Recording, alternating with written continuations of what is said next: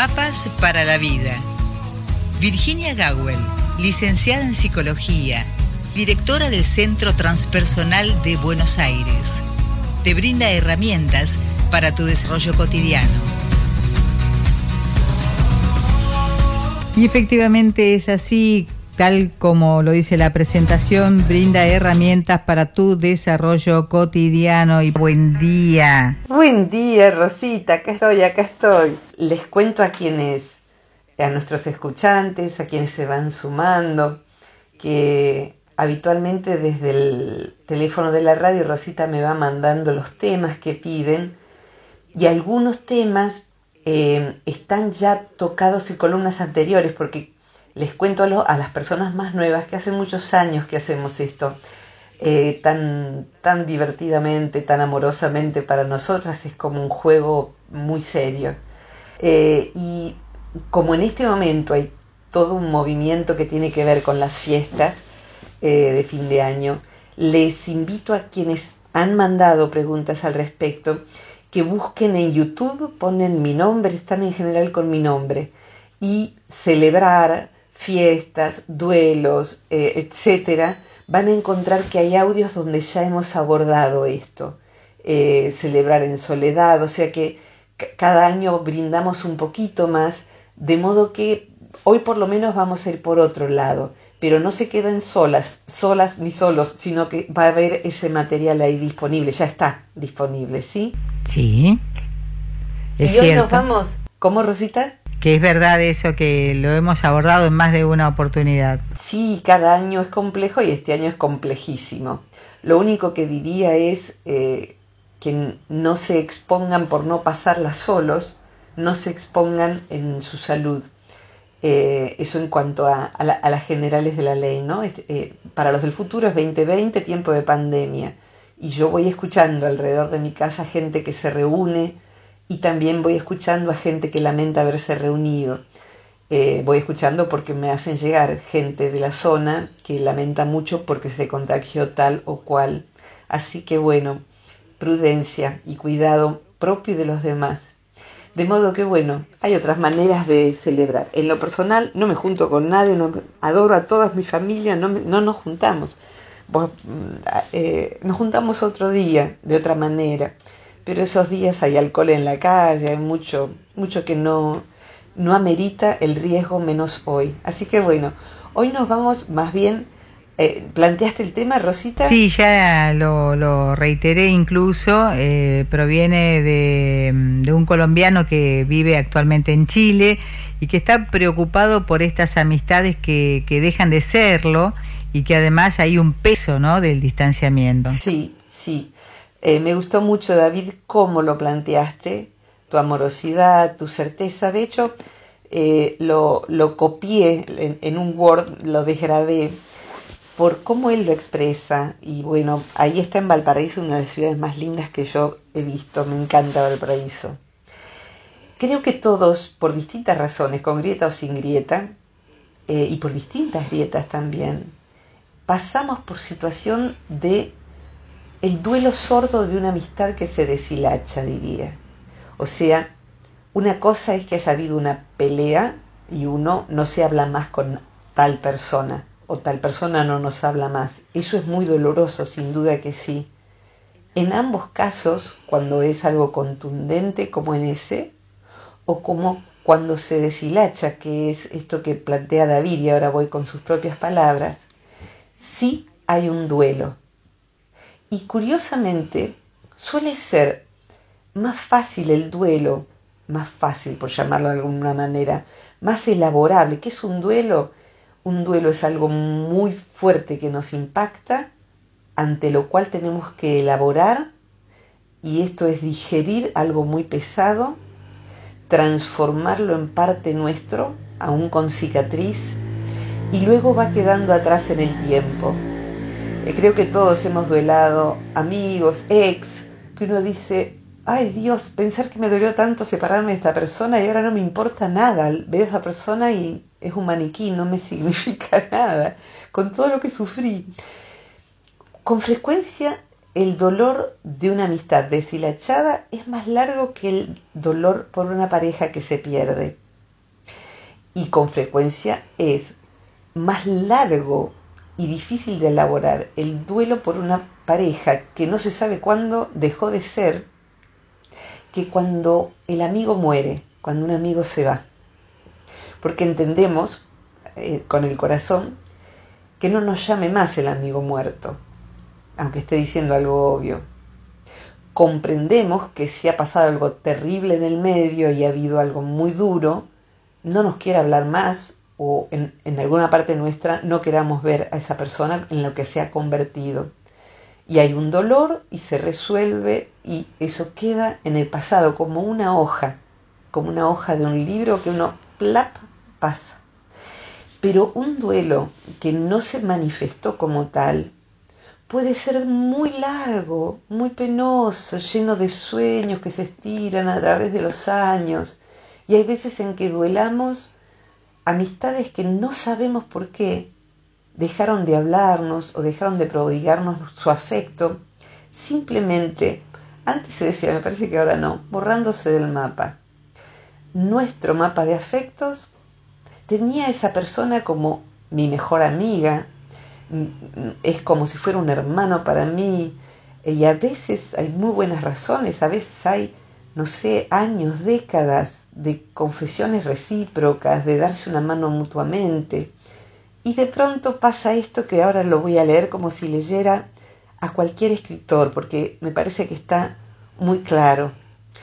Dice David, uno tiene amigos entrañables del alma, con los que se ve frecuentemente, pero poco a poco, sin razón aparente, comienza a haber un distanciamiento, gran palabra, distanciamiento, la dice dos veces, un distanciamiento. Y aunque uno pregunta si pasa algo, sencillamente es como si lo natural fuera ese distanciamiento pero al mismo tiempo uno siente como un duelo, una pérdida.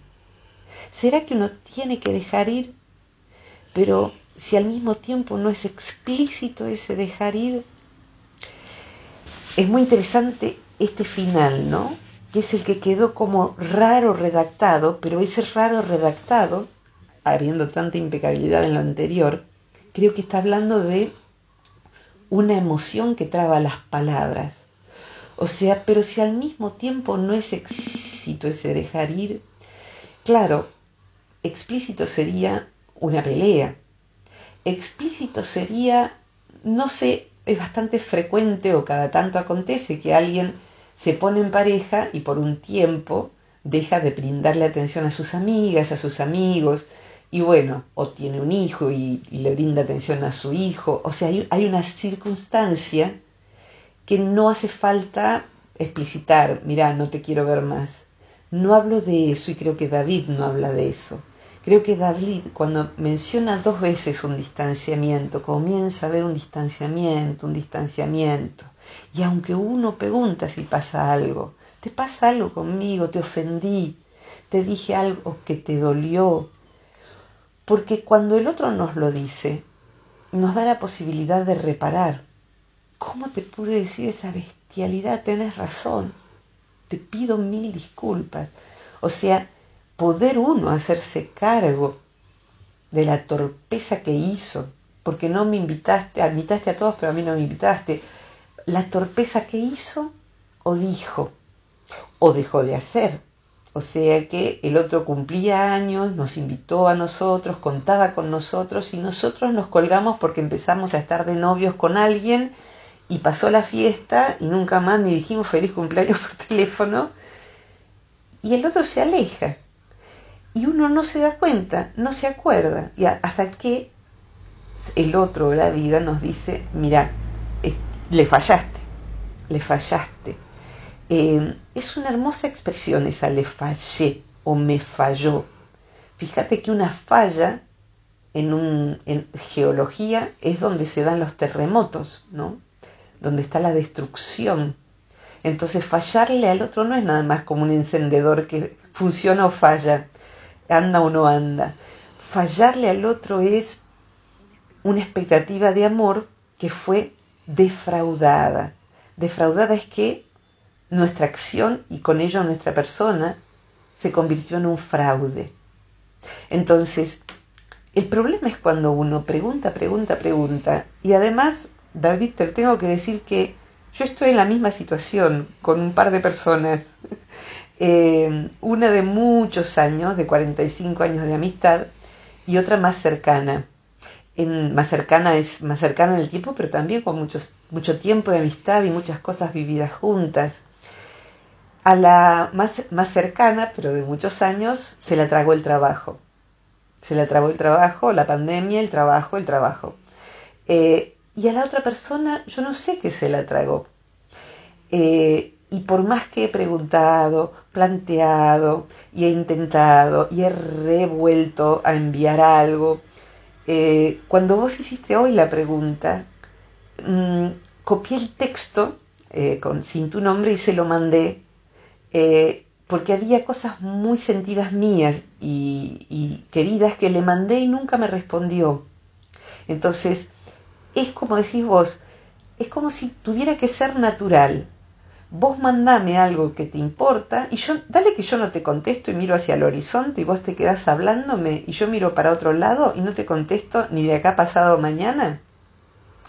Y si vos expresás que eso te duele, ay David, nada, estaba ocupada, qué sé yo, tengo mil cosas para hacer, a veces estoy llena de mensajes. No, no es así.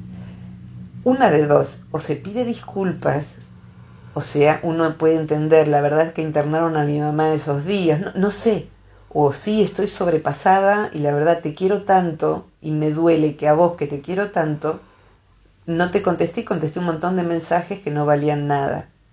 O sea, los dolores se subsanan, si se pueden subsanar, se subsanan solamente si el otro se hace cargo. Si uno sigue haciendo como si nada, se va volviendo un mendicante de amistad, un mendicante de amor. Y se va volviendo, me viene una metáfora fulera, eh, Rosita, fulera es del lunfardo, fea. Eh, esas personas que que están en proceso terminal, quizá porque esta noche tengo que dar clases sobre en el curso de Buen Morir. y anoche estaba viendo la película esta de El diario de Tommy, que es, difícil en Netflix, una película argentina. Eh, las personas que están en tránsito de muerte, lo único que habría que prodigarles es analgesia y una buena calidad de vida hasta que parta. Y lo que se le hace, en cambio, es y, ahora, como tiene problemas digestivos, le hacemos un enema y le hacemos una transfusión y le hacemos otra transfusión y le hacemos esto y le inyectamos lo otro. Déjala morir, déjala partir en paz. Entonces, hay veces en que hacemos eso. A eso, en la disciplina del buen morir y de los cuidados paliativos, se llama encarnizamiento médico. Esto es querer hacer vivir lo que está yendo hacia la muerte y no está mal que vaya hacia la muerte porque ya el cuerpo no funciona más por sí. Y hay enfermedades que están en proceso terminal y como sucede con algunas personas, a veces se sabe de que se muere, pero en donde, por ejemplo, no hay tomografías computadas o tantas cosas que en las ciudades hay, se dice, se murió. ¿Y de qué murió? Y en el campo, viste que se dice, y murió de viejo. En verdad nadie muere de viejo. Hay algo que se despertó y se muere de eso. O no se sabe, dejó de comer y se murió. Claro, a lo mejor había un tema muy difícil que en ese pequeño pueblo no se sabía. Entonces, redondeando y pidiéndote ayuda, es natural que se... Hay que darlo como si, como si lo natural fuera, ese distanciamiento, pregunta David te diría sí y no. Eh, sí y no es que a lo mejor uno puso distancia o le está poniendo respecto de personas eh, y tiene que darse cuenta de eso para saber si, hace falta regar esa amistad o no. Eh, y el no me lo enseñó mi terapeuta, que me dijo, y a lo mejor alguna vez lo comenté acá, respecto de, este mismo dolor que presenta David hace ya mucho tiempo y me dijo, Virginia, en verdad si sacas la cuenta de la vida de cualquier persona, la mayoría de los vínculos no duran toda una vida. Son muy poquitos los amigos que nos acompañan toda una vida. Entonces, eso que lo natural sí en la vida es la decadencia.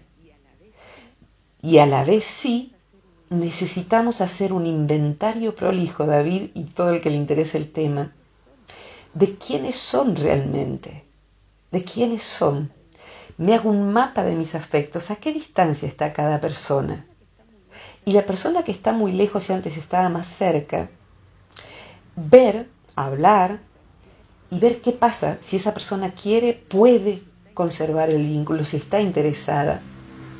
Y vamos a tener una respuesta. Si es en palabras, vemos. Pero lo que va a responder sobre todo son los hechos. Porque palabras dicen, sí, David, sí, yo te quiero un montón, hicimos la escuela primaria juntos, somos los dos de Colombia, etc. Pero después en los hechos pasan cinco meses y no vuelve a interesarse en David. En suma, es igual, mira, yo a la tardecita, dos veces al día en verano, hago una ronda de plantitas pequeñas de mi casa, que viven en macetas pequeñas. Y tengo que mirar si precisan un riego extra respecto de las que tienen más tierra más próspera. Si me interesa la plantita, paso y la miro. Y si la veo mustia, la riego.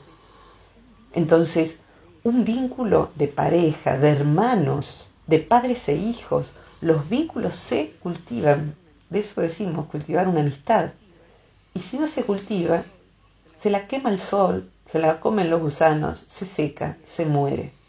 Y ahí sí, palita en mano, tenemos que sacar la plantita del lugar que ocupaba en la tierra y darla en quizás tributo de abono, determinando que está muerta esa plantita. Por más que la riegue, es regar a un muerto. Y hay amistades que se murieron y sí, ahí va a haber que ver cómo duelarlas. Rosita, hablé todo de corrido, yo que no iba a hablar. Virginia, te voy, te voy a dejar descansar un poquito, pero antes va la pregunta. Por favor. Eh, ¿Qué pasa cuando sentimos que nosotros somos capaces de dar, nosotros, o sea, en una relación, en una relación amistosa o de pareja, lo que fuere, pero que no logramos eh, la plenitud en el intercambio vincular. Ya, o sea que uno sí da, pero el otro no tiene la reciprocidad que necesitaríamos. Pero puede ser que nazca de la misma persona, o sea, yo soy capaz de darte, pero no soy capaz, o sea, no, no permito que vos entres en la profundidad de mis sentimientos. Ah, entiendo, entiendo. Creo que entiendo, me parece muy importante. Bueno, esa es la pregunta. Nos quedamos con eso, claro que sí.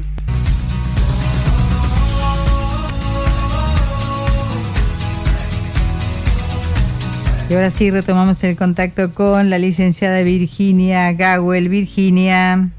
Aquí estoy. Ahí voy hacia tu pregunta. Me quedé pensando en esto de los vínculos como, como algo que uno riega.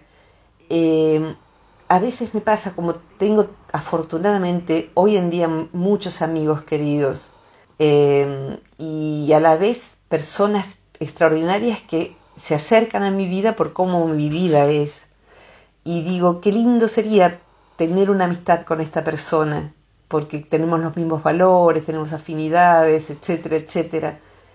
Pero lo cierto es que no tengo tiempo disponible, porque ya sé cuántas personas puedo tener en mi vida cercana. Entonces, a mí me gustan los vínculos, como recién hablabas, ¿no? Con hondura. De manera que hacer una reunión con 30 amigos, aunque no hubiera pandemia, la verdad que no me atrae en absoluto. A mí me atrae ser cuatro, cinco y que estar juntos nos transforme a todos, que haya algo que se abrió y que ahí uno ve al otro, se deja ver.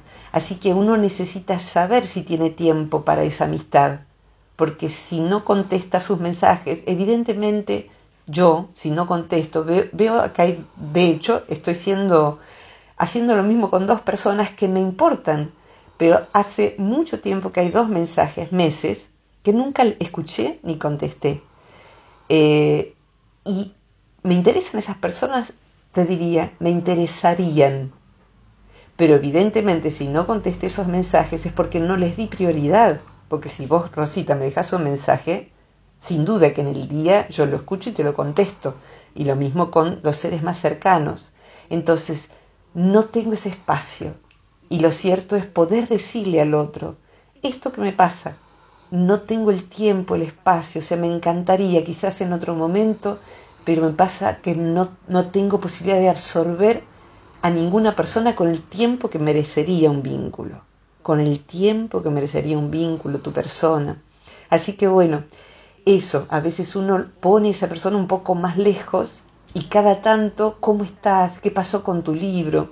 Esto que digo, es cuando uno tiene, eh, y ahora voy a tu pregunta, cuando uno le importa un vínculo, está atento a la agenda del otro, por decir. Sabemos que el otro tenía una endoscopía. Entonces, bueno, la tuve el sábado. No sé, aunque sea el jueves, le pregunto, ¿cómo te fue con la endoscopía? Perdón que no te pregunté antes. Suponete, ¿no? O, ¿y pudo viajar tu hijo? O sea, me importa, te tengo presente. Y hago una ronda de personas que me importan para ver quién estaba en apuros o quien estaba haciendo algo muy hermoso, presentó un libro y no pude decir cuán lindo te fue, cómo te sentiste, eso. El otro necesita, o para, para cultivarse una amistad, tiene que haber reciprocidad en donde ambas partes se interesan y recuerdan los asuntos del otro. Y reciprocidad, no es solo uno, así no funciona. ¿eh? Para el tango se necesitan dos. Entonces, y ahora voy, ¿sabes qué? Lo, que preguntaste es como el tema posible para, otra columna que había pensado. Eh, ¿qué, eh, dentro de las características que tiene una amistad de verdad, eh, básicamente está la, el compartir intimidad. De hecho, amigo viene de compartir la miga del pan, no la cáscara. Y compañero viene de compartir el pan. El pan es como eh, en los símbolos y por eso están distintas tradiciones como algo sagrado. Mm, todo lo que yo soy, mi cáscara y mi miga, mi cáscara y mi pulpa. Y nos sucede a las personas que nos gustan las honduras que estamos repodridos de cáscaras, estamos hartos de eh, el intercambio superficial, y yo puedo durar menos de cinco minutos en una mesa, no sé, donde se esté hablando de qué tipo de no sé qué se usa ahora o que se está comprando no sé qué en no sé dónde. La verdad, hablemos de lo que importa. el resto me parece una pérdida de tiempo. Eh, salvo que sea como una antesala para que al rato estemos hablando de lo que importa. ¿Cómo estás viviendo este momento? ¿Cómo están tus seres queridos? ¿Cómo las vas sobrellevando tal o cual? Y contarte lo que me está pasando a mí y que a vos te importe. Es decir, salirse de la cáscara y compartir la pulpa. Ahora, vos me decís esto que es súper válido, ¿cómo se hace? Porque quisiera, pero no puedo. Y en la semana una alumna planteó esto. Eh, uno, no una alumna, perdón, en YouTube donde están todas las columnas, alguien planteó respecto de no, eh, era una columna nuestra sobre no saber poner límites. Y esta mujer, esta señora o esta chica, planteaba, a mí me pasa lo opuesto, vivo poniendo límites y no dejo entrar en mi vida a nadie y lo deseo, lo quisiera. Entonces, hay veces en que nos hemos armado una coraza para poder sobrevivir y con eso andamos por el mundo. El problema es que nos asfixia nos deja empobrecidos. Y poder hacer algo diferente con eso va a depender de un trabajo sobre sí. Eh, queda como una marca en donde alguna vez brindamos nuestra, nuestra esencia, nuestras partes vulnerables, y el lobo nos mordió.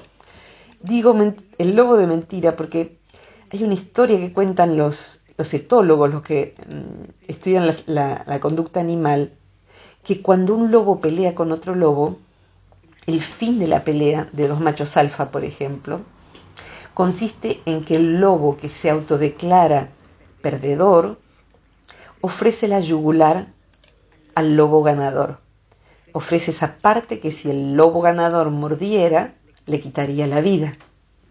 Entonces, ofrecer su nuestra vulnerabilidad al otro es algo muy preciado y sabemos que cuando lo hacemos somos pasibles del chisme, por ejemplo, de que nuestras cosas la persona la cuente a otra, por ejemplo. Entonces, creo que lo, lo bueno cuando uno descubre que eso es así, si descubre, mira, en, el, en el punto que te paraste es decir, yo tengo este problema, no es porque la gente no sabe guardar la, la, discreción, porque la gente esto, porque la gente lo otro, no.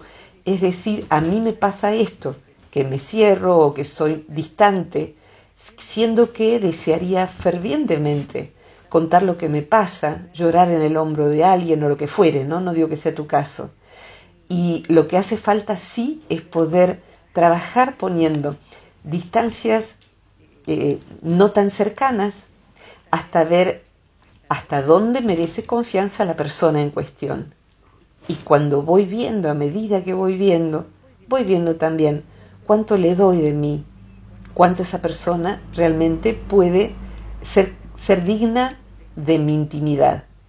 Pero justamente creo que el dolor que plantea David es que hay un hambre de intimidad atroz. Eh, y que si uno la tiene, busque, porque todos tenemos ese hambre de intimidad.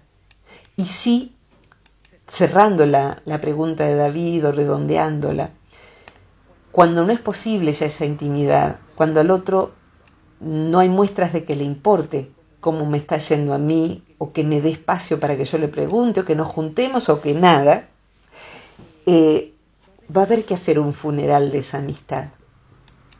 A veces hace falta decirlo, a veces es insuficiente, pero si yo te digo me duele, si yo te digo te extraño y lo que encuentro es la no respuesta, la no respuesta es una respuesta. La no respuesta es una respuesta. ¿Qué significa? Significa no te aguanto, sos insufrible, o estoy muy mal pero no te lo voy a decir, o la verdad que tengo amigos mucho más divertidos. No lo sé, porque el otro no me responde. Pero sí la respuesta es, no estoy en tu círculo de intimidad. Entonces, con todo el dolor del mundo, voy a tener que sacarte de mi círculo de intimidad. Quizás te lo comunique, quizás no, quizás te lo dije otras veces, pero sí hay que duelar. Y quiero recalcar esto de que duelar a alguien vivo hay veces en que es más difícil que duelar a alguien muerto. Pondría en la lista duelar la pareja que un día se fue a comprar cigarrillo y no volvió nunca más.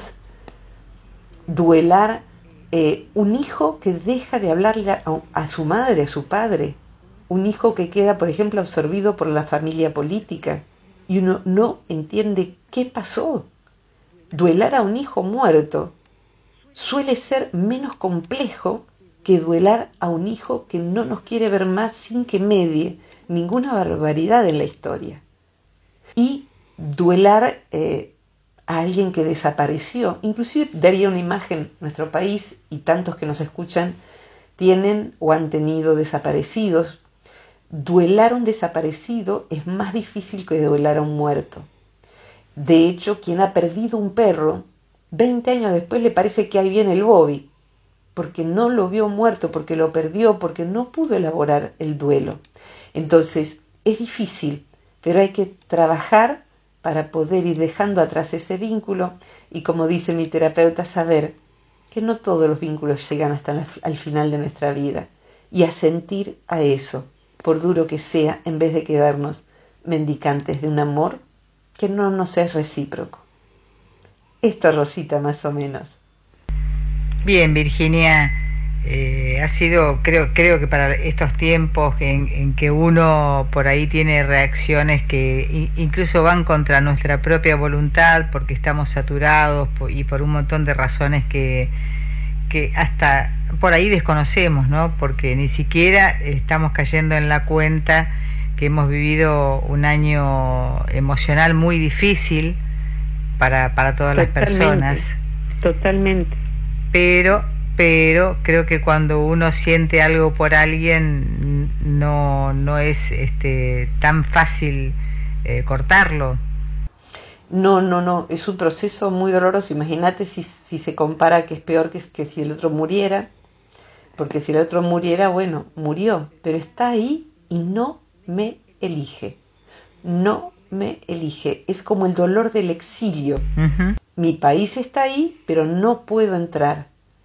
Eh, es, uno ha sido desterrado de un vínculo en donde puso amor, puso entrega, a veces puso hasta cosas materiales, y el otro se va sin siquiera explicarlo o lo que fuere, ¿no?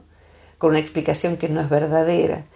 Entonces, bueno, hace falta a veces hasta un ritual eh, de despedida, de, quemar cosas, pero no con furia, sí con el dolor que, que pertenezca a eso. Y a veces se comunica o a veces hay que simplemente, en ese amor deshilachado, cortar las hilachas. Mira, es como yo que he andado tanto en el monte, porque yo soy básicamente una salvaje que se ha civilizado de ratos, eh, en las islas del Delta, a veces meterme con los pulóveres que teje, ahora ya no teje pulóveres sino otra cosa, mamá, los, pulóveres caseros, y de pronto que se te enganchen tanta mata que hay en, los montes, y empezar a seguir caminando sin darte cuenta que te estás destejiendo y que te, te llega ya al ombligo el suéter, y de pronto no se puede más porque quedó fuertemente enganchado en algo de atrás. Uno puede volver a buscar la lana y retejer algo nuevo pero a veces lo mejor es cortar la lana y seguir adelante. Entonces, en lo personal, como creo que casi todos, he tenido de todo. He tenido personas que dejé atrás en el camino para siempre, explícitas, no explícitas. Otros me dejaron a mí. Pero yo no quiero, yo no quiero, anotá David, yo no quiero sufrimiento innecesario. En algún momento tiene que uno dar fecha de caducidad ese sufrimiento y ahí sí es un soltar. Y propongo para los que tengan ganas buscar a Gabo Ferro, Gabo como Gabriel, una canción que se llama Soltar. Soltar el dolor. Compañeros así son enemigos buenos, dice. Uno no se da cuenta de que ese dolor está siendo un enemigo. Entonces, bueno, hay que saber decir adiós, hay que trabajar para eso. Y por último, hacer una ronda de afectos. Yo tengo en mi cabeza una ronda de afectos, aunque sea un WhatsAppito. ¿Cómo está tu garganta? ¿Cómo está? ¿Llegó tu hijo de viaje? ¿O cómo estás? Te extraño. Me, encantó esta canción y te la quiero mandar. ¿O viste tal película? Señales de vida. Señales de vida. No de que yo estoy viva, sino de que nuestro, nuestro vínculo no murió. Así que bueno, gracias David, gracias Rosita, gracias Chiqui, gracias Mario Luis Gawel. Por todo el trabajo que realiza de edición, que es bastante, bastante complejo. Virginia, te, te dejamos libre. Un abrazo enorme, muchos cariños. Yo me encargo del resto, que tengas una excelente jornada. Hasta pronto, un beso enorme. Igualmente para vos. Virginia Gawel, licenciada en psicología, directora del Centro Transpersonal de Buenos Aires, hoy hablando acerca de qué es lo que nos pasa ¿no? cuando dejan de existir las amistades y cuál es el cómo sentimos el peso del distanciamiento. Esto lo propuso David, que es colombiano, vive actualmente en Valparaíso, Chile, y si ustedes quieren proponer algún tema, pueden comunicarse desde Argentina al 2323 526497 o si lo hacen desde otro país pueden hacerlo al más 549 2323 Cinco, dos, seis, cuatro, nueve, siete.